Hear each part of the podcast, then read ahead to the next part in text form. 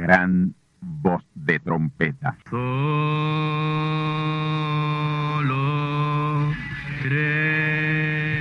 Saludos amigos y hermanos radioyentes. Están ustedes en sintonía con la audición radial Gran Voz de Trompeta, con el mensaje final de Dios al mundo, a la iglesia y a su pueblo escogido. Esta es la voz de Dios, proclamando el mensaje del Evangelio del Reino, o Evangelio eterno, a todos los que moran en la tierra, en el cumplimiento de Apocalipsis capítulo 14 y verso 6. Este es un mensaje de alerta y de apercibimiento ante los eventos proféticos del fin del mundo que ya han comenzado. No es que viene el fin del mundo, es que ya comenzó. Y en esta audición radial ustedes se mantendrán bien informados y apercibidos sobre cómo asegurar la salvación y la vida eterna, que es lo importante ante tales eventos. A continuación, ustedes escucharán no un mensaje doctrinal ni dogmático, sino la pura palabra de Dios, probada con las escrituras, la verdad como la verdad es, pues conoceréis la verdad y la verdad os libertará.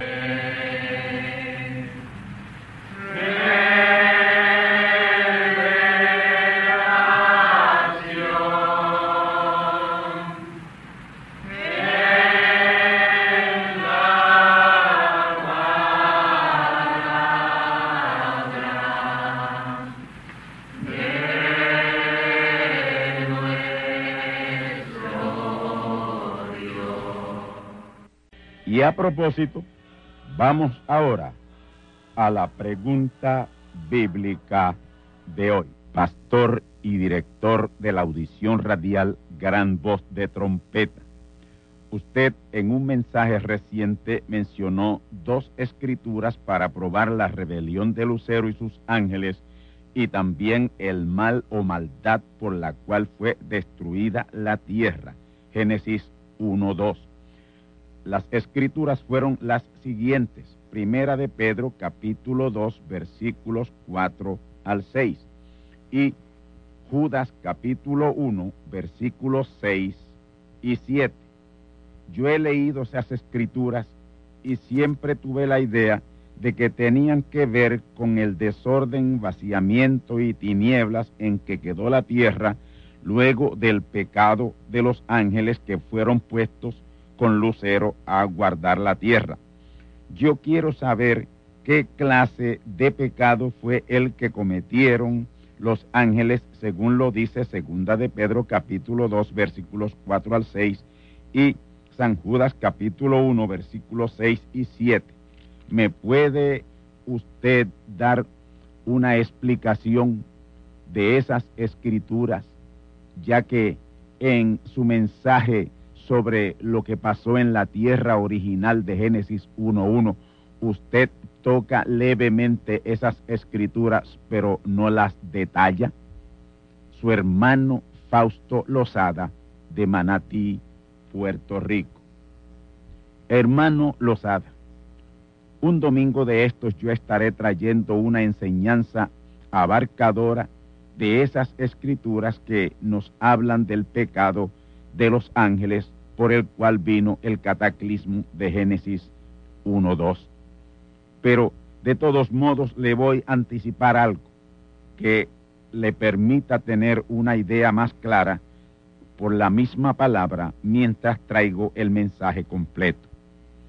Vamos a dar lectura a dichas escrituras. Primera de Pedro capítulo 2 verso 4 al 6 y Judas capítulo 1 versículos 6 y 7 escuchemos, porque si Dios no perdonó a los ángeles que habían pecado, sino que, habiéndolos despeñado en el infierno con cadenas de oscuridad, los entregó para ser reservados al juicio, y si no perdonó al mundo viejo, mas guardó a Noé, pregonero de justicia, con otras siete personas, trayendo el diluvio sobre el mundo de malvados.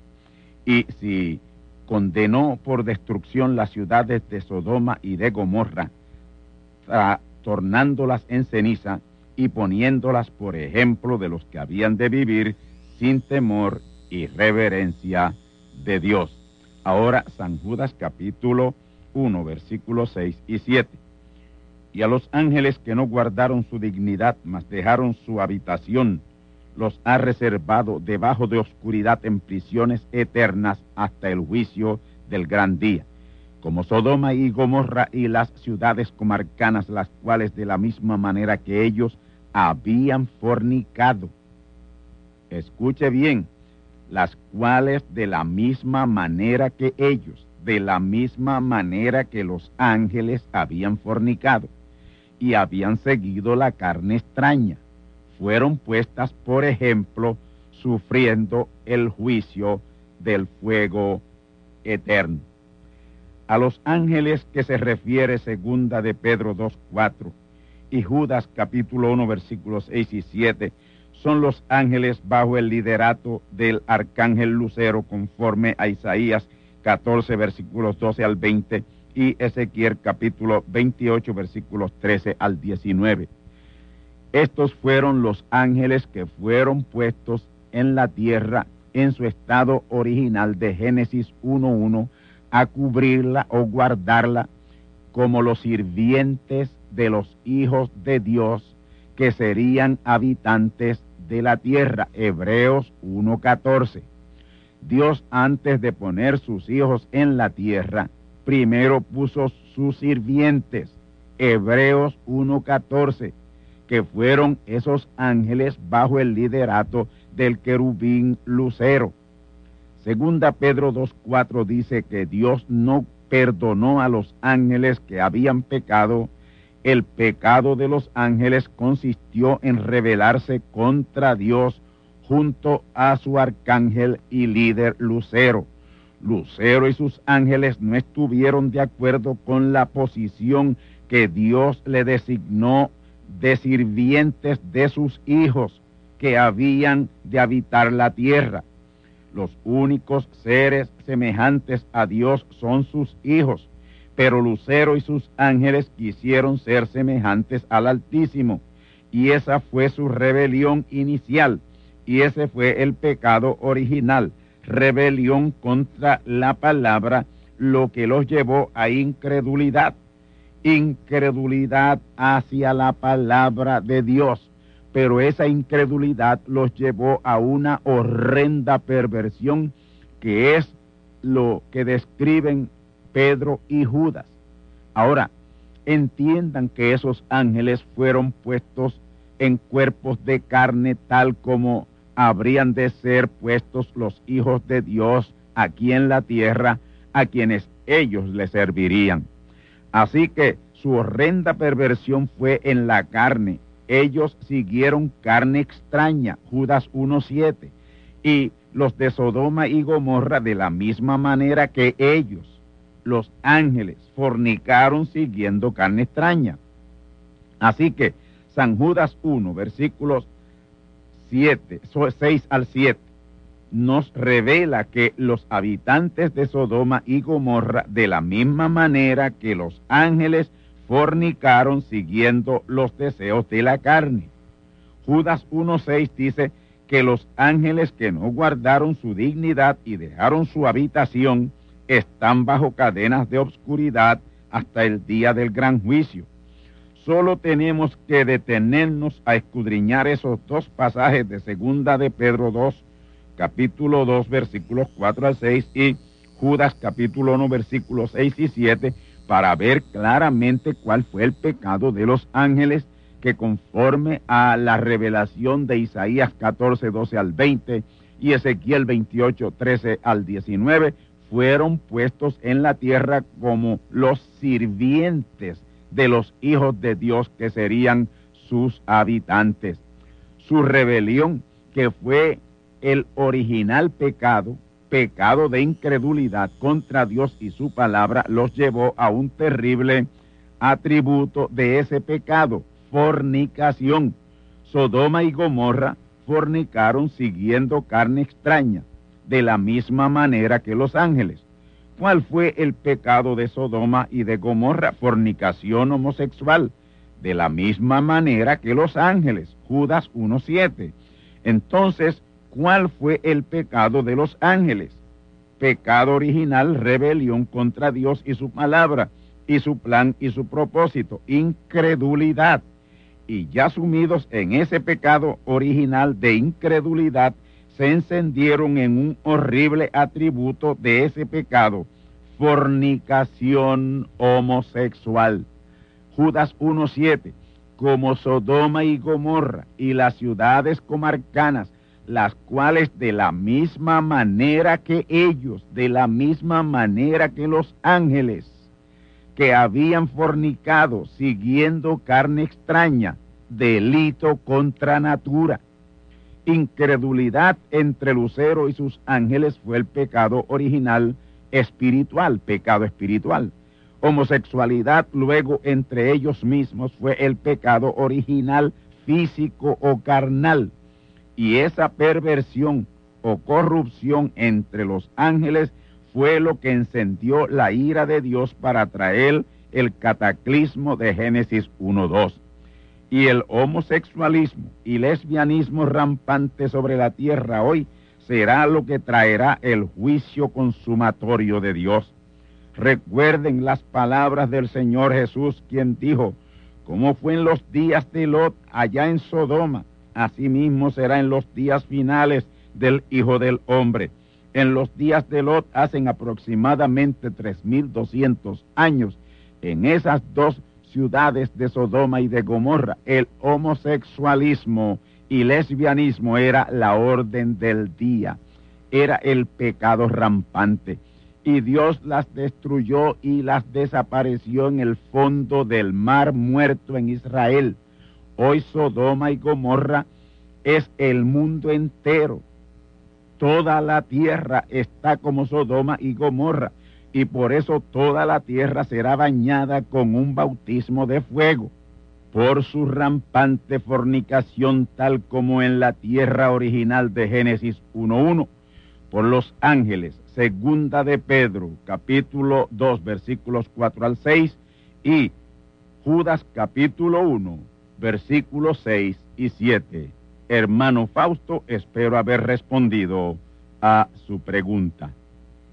Y ahora tornaos conmigo a la palabra de Dios para el mensaje de la ocasión. Efesios capítulo 1, versículos 3 y 4 y versos 9 y 10. Y Romanos capítulo 8, versículos 20 al 23. Bendito el Dios y Padre del Señor nuestro Jesucristo, el cual nos bendijo con toda bendición espiritual en lugares celestiales en Cristo. Según nos escogió en él antes de la fundación del mundo para que fuésemos santos y sin mancha delante de él en amor, descubriéndonos el misterio de su voluntad según su beneplácito que se había propuesto en sí mismo, de reunir todas las cosas en Cristo en la dispensación del cumplimiento de los tiempos, así las que están en los cielos como las que están en la tierra. Romanos 8, 20 al 23 porque las criaturas sujetas fueron a vanidad no de grado, mas por causa del que las sujetó con esperanza, que también las mismas criaturas serán liberadas de la servidumbre de corrupción en la libertad gloriosa de los hijos de Dios. Porque sabemos que todas las criaturas gimen a una, y a una están de parto hasta ahora, y no solo ellas, mas también nosotros, nosotros mismos que tenemos las primicias del Espíritu, nosotros también gemimos dentro de nosotros mismos, esperando la adopción, es a saber, la redención de nuestro cuerpo. Hasta aquí la cita. La dispensación de la consumación es el tema de nuestra conferencia profética en este día de hoy. He dado lectura a dos importantísimas escrituras, las cuales ya han comenzado a tener cumplimiento. Estamos ya en la dispensación del cumplimiento de los tiempos, dispensación que nos lleva a la adopción y redención de nuestros cuerpos y al reino milenial. Son siete las dispensaciones en que Dios trata con el hombre y en especial con sus hijos desde la dispensación de la inocencia con Adán hasta la dispensación del cumplimiento de los tiempos o dispensación del Espíritu Santo. Y esas dispensaciones, que son siete, abarcan todo el período del plan y propósito redentivo de Dios con sus hijos. Esas siete dispensaciones son las siguientes. Dispensación de la inocencia, dispensación de la conciencia, dispensación del gobierno humano, dispensación patriarcal, dispensación de la ley, dispensación de la gracia y dispensación del Espíritu Santo. Siete dispensaciones.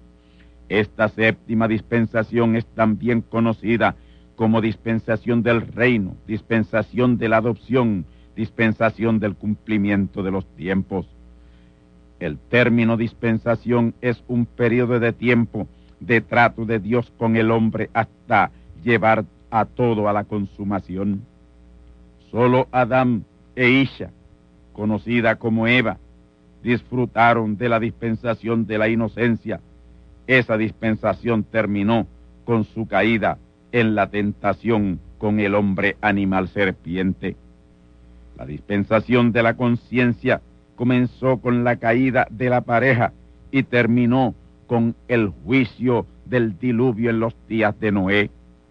Con Noé al salir del arca comenzó la dispensación del gobierno humano, la cual terminó con el juicio de la torre de Babel, en donde Dios confundió sus lenguas.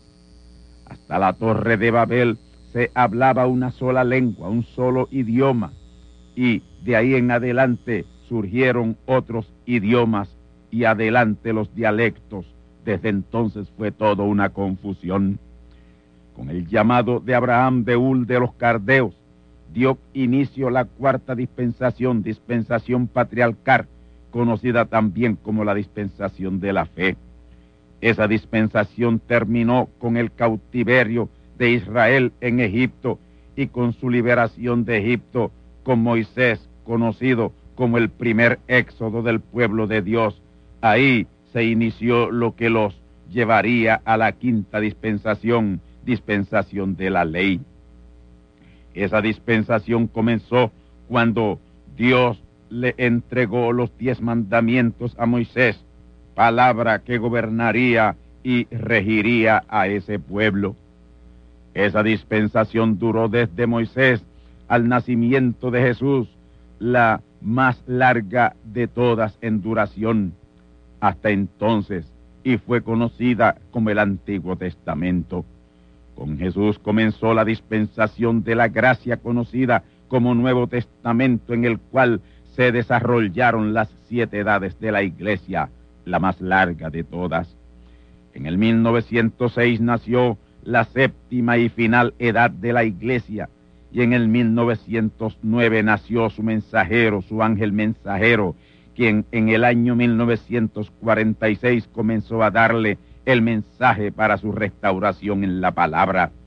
Ese mensaje de restauración duró hasta febrero de 1963, unos 17 años de toque de trompeta de restauración pero sucedió exactamente y precisamente como está revelado en Apocalipsis capítulo 3 versículos 14 al 22. La edad de la iglesia rechazó el mensaje de la restauración. Esa edad en particular rechazó a Cristo la palabra. Y en febrero 28 de 1963 a las 6 y 10 de la tarde, que conforme al calendario profético era marzo primero de 1963. Ahí vino Cristo por segunda vez y ahí dio comienzo la séptima y final dispensación, la dispensación del Espíritu Santo, conocida también como la dispensación del reino, dispensación de la adopción y dispensación del cumplimiento de los tiempos, revelada a San Pablo en Efesios capítulo 1 versículos 3 al 10. Y esto quiere decir que el plan de la redención está en su etapa final, que es la redención del cuerpo, la cual viene con nuestra adopción, Romanos 8:23. Con nuestra adopción, dice el apóstol Pablo en Romanos 8:23, que viene a la misma vez la redención del cuerpo que aún todavía no ha sido redimido. Y el llamado creyente de la palabra, seguidor de Cristo, que no se haya preocupado por conocer la palabra revelada para este tiempo, quedará fuera. Hay cosas indispensables para la adopción y redención de nuestros cuerpos que Dios las está exigiendo en el mensaje de la hora, el mensaje del Evangelio eterno, Apocalipsis 14:6. Dios nos exige tener nuestros cuerpos que son templos del Espíritu Santo bien limpios, limpios de células animales y de comidas intoxicantes. Por lo tanto, el llamado es a regresar al régimen alimenticio del principio Génesis 1.29, porque carne y sangre no pueden heredar el reino de Dios. Primera de Corintios capítulo 15 y verso 50. Por lo tanto, si estamos dispuestos a obedecer su palabra según nos está siendo revelada, estamos a tiempo en el calendario de Dios para nuestra adopción. Ya se han rebasado seis dispensaciones, estamos ya en la número siete y la final, en la cual será hecha consumación del plan y propósito redentivo de Dios. Dios que conoce el fin desde el principio sabía desde antes de la fundación del mundo cuántas dispensaciones eran necesarias para la consumación de su gran plan y propósito. Dios recreó o recompuso esta tierra en seis días mileniales luego de ese cataclismo de Génesis capítulo universo 2. Ahora, Él tomó un día adicional de reposo, no de descanso, porque Dios no se cansa y reposo no es descanso. Así que fueron seis días mileniales de recreación o recomposición y un día milenial de reposo.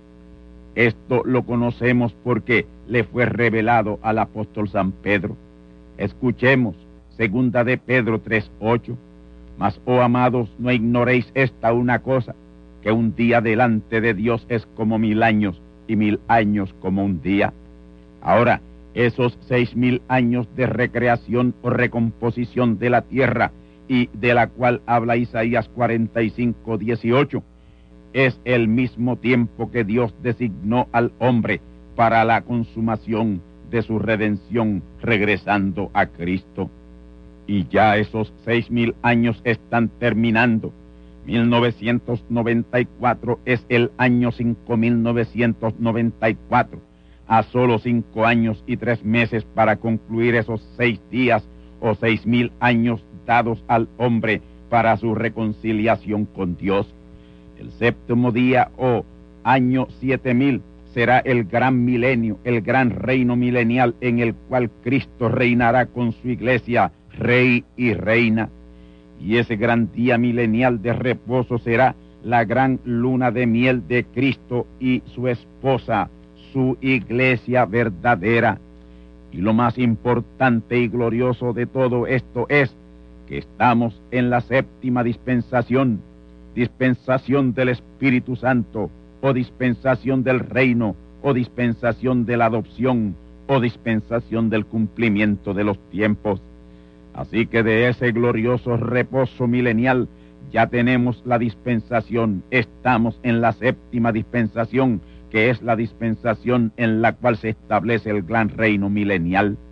Y yo entiendo que si el tiempo ha corrido bien y ha transcurrido normal, desde esa gloriosa mañana del primer día recreativo y su día de reposo, lo cual representa a la vez los siete días del hombre, que conforme a primera de Pedro capítulo 3 y verso 8 son siete mil años.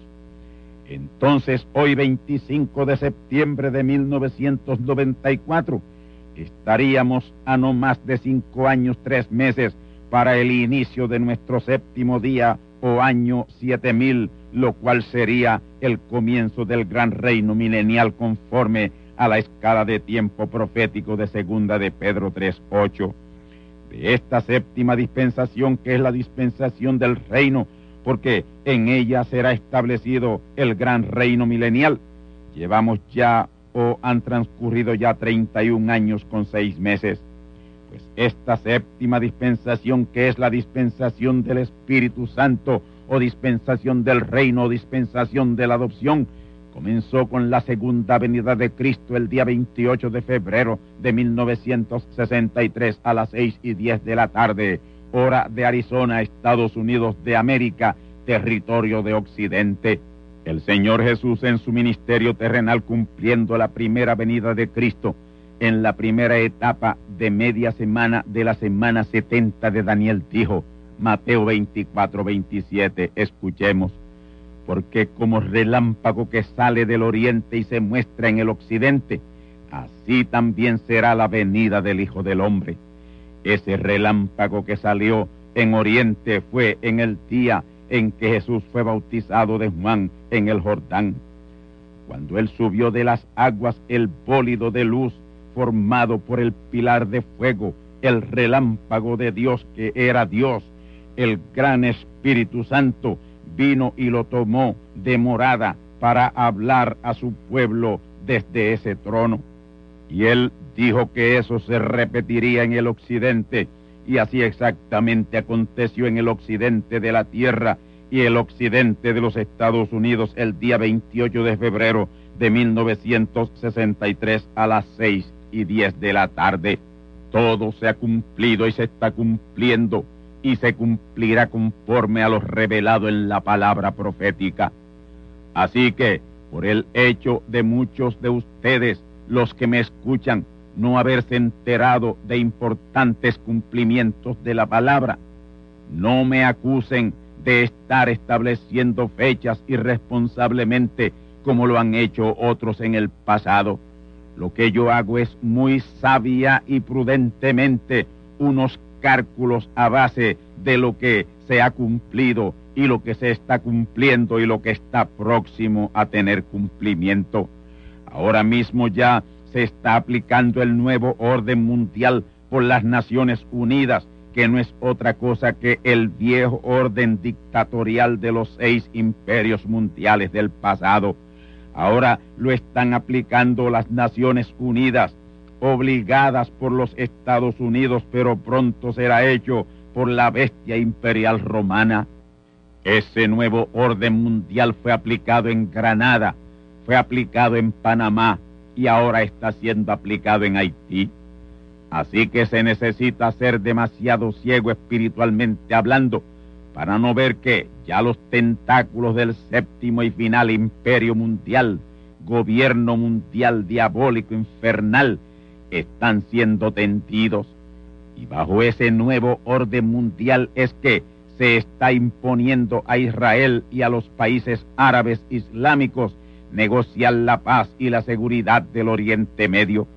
Y, en parte, el infernal ecumenismo religioso también se está llevando a cabo bajo el nuevo orden mundial, sin apretar la mano de manera diplomática y bien suave, pero pronto será aplicado de manera compulsoria a todos los grupos cristianos porque el tiempo es demasiado corto, el tiempo se está acabando, el reino imperial de la bestia está a la mano.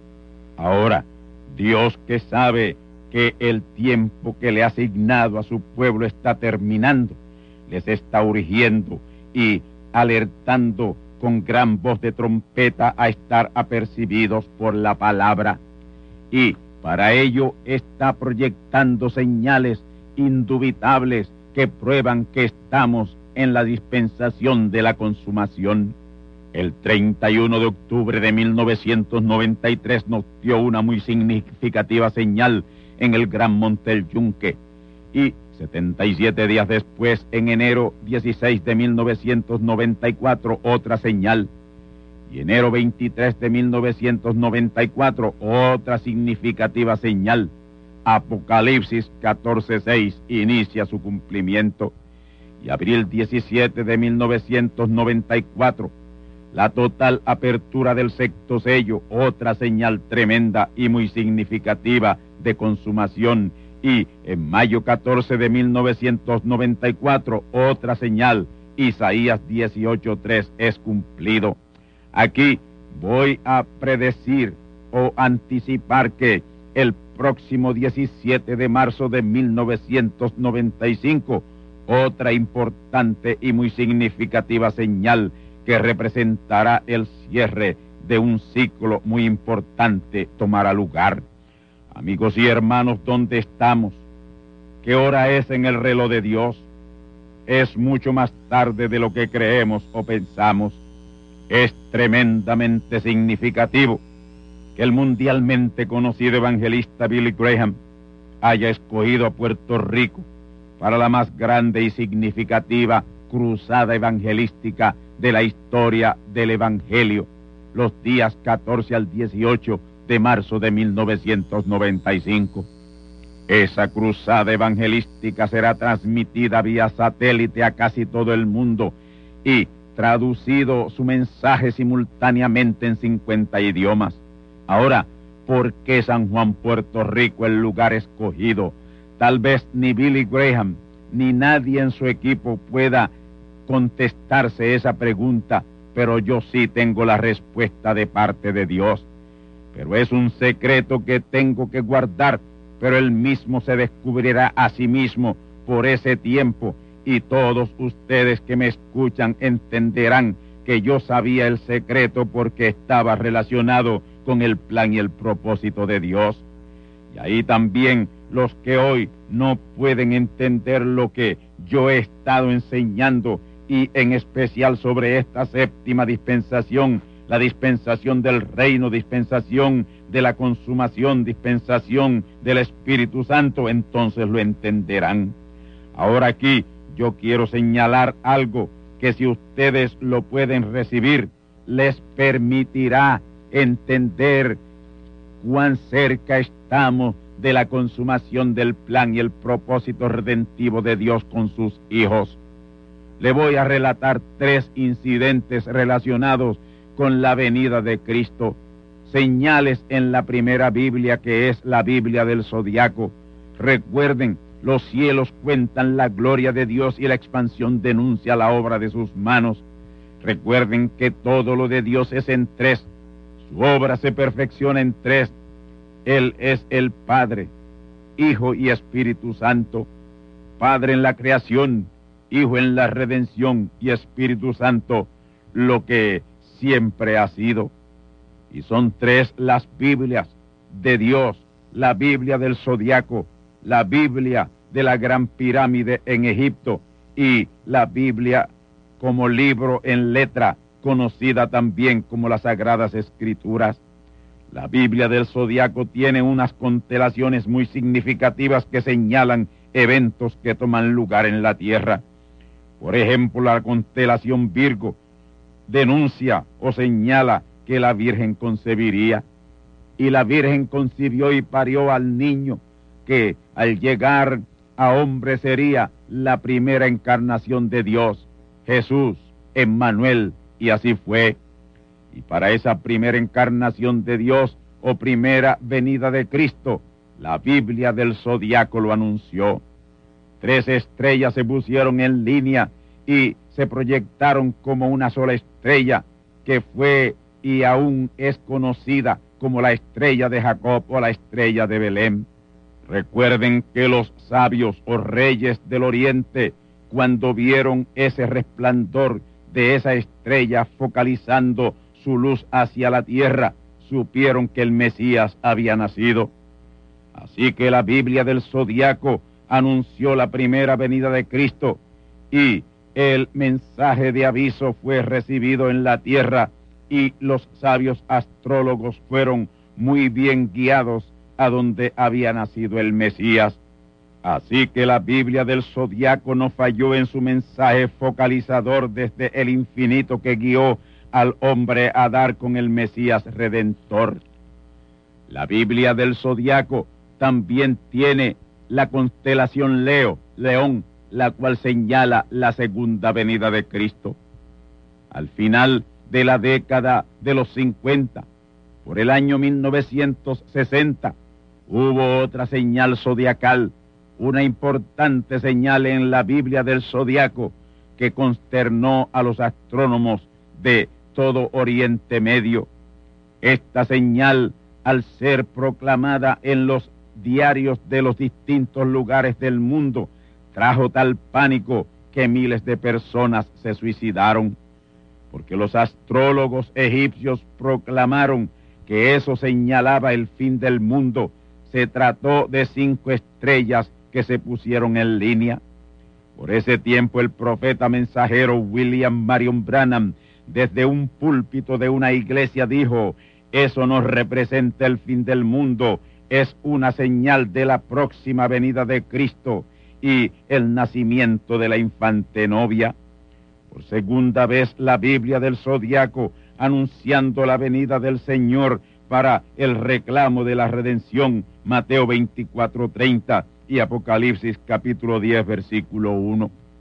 Ahora, la Biblia del Zodiaco presentó una señal con un mensaje de consumación el día 10 de marzo de 1982. Los nueve planetas hasta ahora descubiertos de nuestro sistema solar se alinearon en forma piramidal, teniendo al Sol como corona de esa pirámide. También los astrónomos y astrólogos, muchos de ellos, pusieron a la población del mundo en pánico.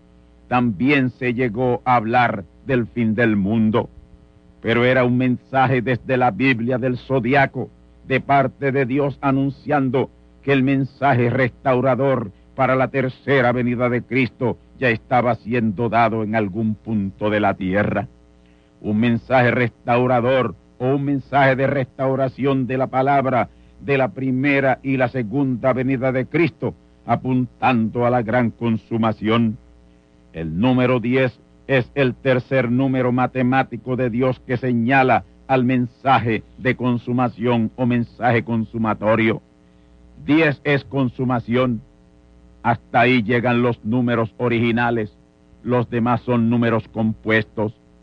El número tres, primer número matemático de Dios, es perfección. Y el primer mensajero con un mensaje en plenitud de Dios tenía que ser perfecto. Jesús fue un hombre perfecto y estuvo identificado él y su mensaje con el número tres un hombre perfecto con un mensaje perfecto para una perfecta redención del espíritu y del alma de los hijos de Dios, quienes nos habíamos descarriado como ovejas, Isaías 53.6. El número 7, segundo número matemático de Dios, representa plenitud, la plenitud del Espíritu Santo viniendo sobre un segundo hombre para un mensaje de reclamación de la redención. Y esa plenitud vino sobre un hombre con tres nombres de siete letras cada uno, William Marion Branham. Y el próximo mensaje, que tiene que ser un mensaje de consumación, tiene que estar identificado con el número 10, que es consumación. Dios se manifiesta en sus números matemáticos. Hay una venida del Hijo del Hombre, la cual el Señor Jesús la identificó en su día como los días de Noé.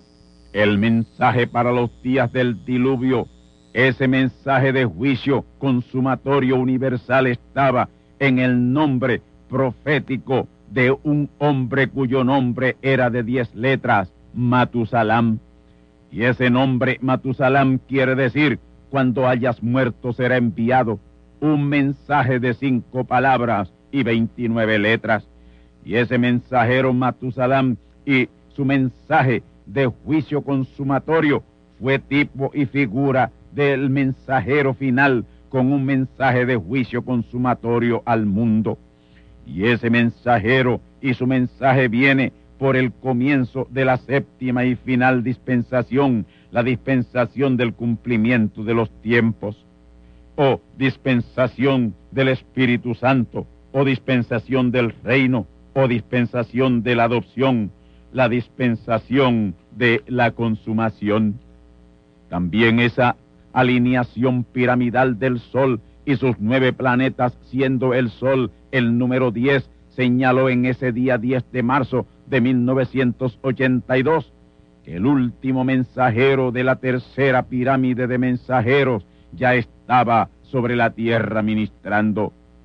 Eso lo vio en visión el profeta Daniel y lo declara de una manera simbólica en Daniel 7, versículos 9 al 10. Escuchemos. Estuve mirando hasta que fueron puestas sillas y un anciano de grande edad se sentó cuyo vestido era blanco como la nieve y el pelo de su cabeza como la lana limpia, su silla llama de fuego ardiente.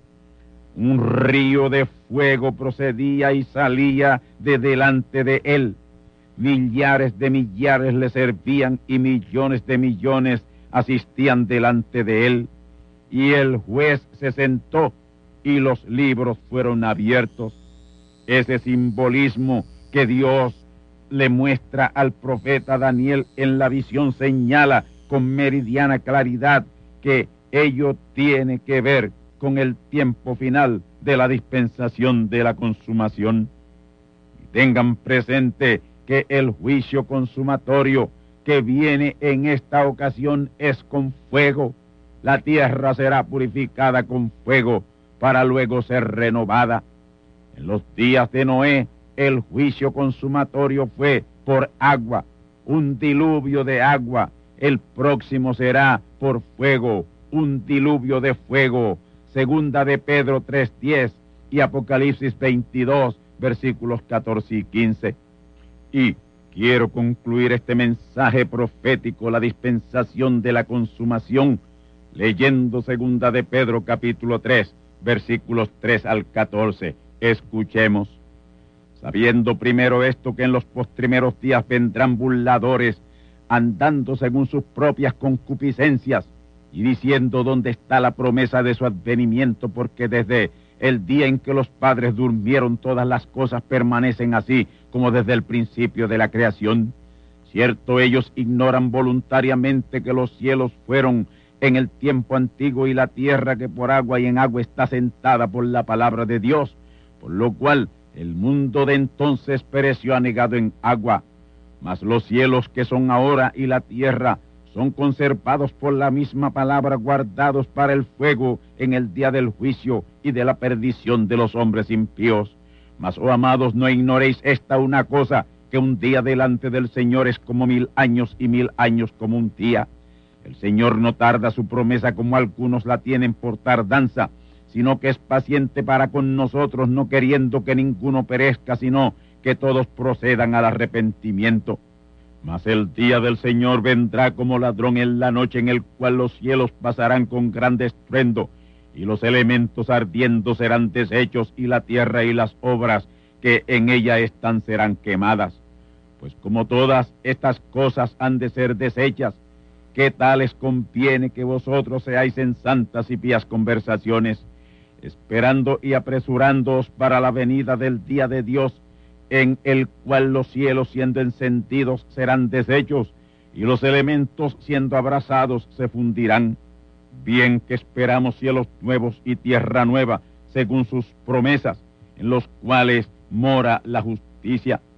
Por lo cual, oh amados, estando en esperanza de estas cosas, procurad con diligencia que seáis hallados de él sin mácula y sin reprensión, en paz ese momento se está acercando porque estamos en la gloriosa dispensación de la consumación. Amén. Y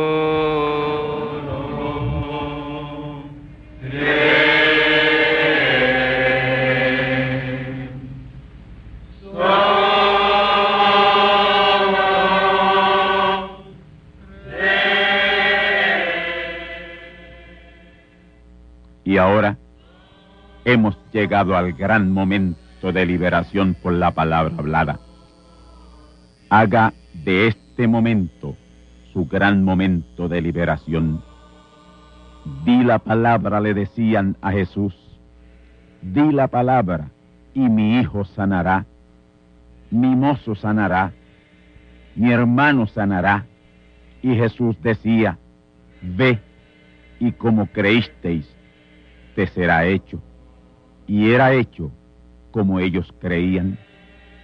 Y Él es el mismo antier, ayer y hoy. Lo que Él hizo antier y ayer por otros, lo hará por ti hoy. cree solamente. Enfermedades malignas que oprimen esas vidas, les declaro fuera de existencia. Digo que se desvanezcan, muera todo germen, bacteria y virus de enfermedad. Ciegos vean, sordos mudos, oigan y hablen, paralíticos caminen, mancos reciban esas extremidades, plagas, salid y dejad esos cuerpos libres, malos pensamientos salgan de esas vidas atormentadas, sea hecho conforme a esta palabra que ha sido hablada. Amén. Como creísteis, te ha sido hecho. Tú estás liberado, estás libre. Sea agradecido de Dios. Da gracias por tu liberación. Amén.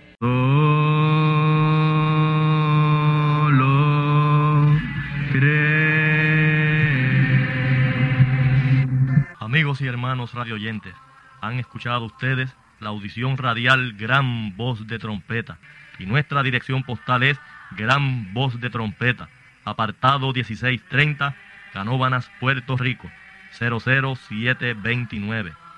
Una vez más, Gran Voz de Trompeta, apartado 1630, 1630, Canóbanas, Puerto Rico, 00729. Les invitamos muy cordialmente para que escuchen estas conferencias proféticas y sean apercibidos ante los eventos del fin del mundo que ya comenzó.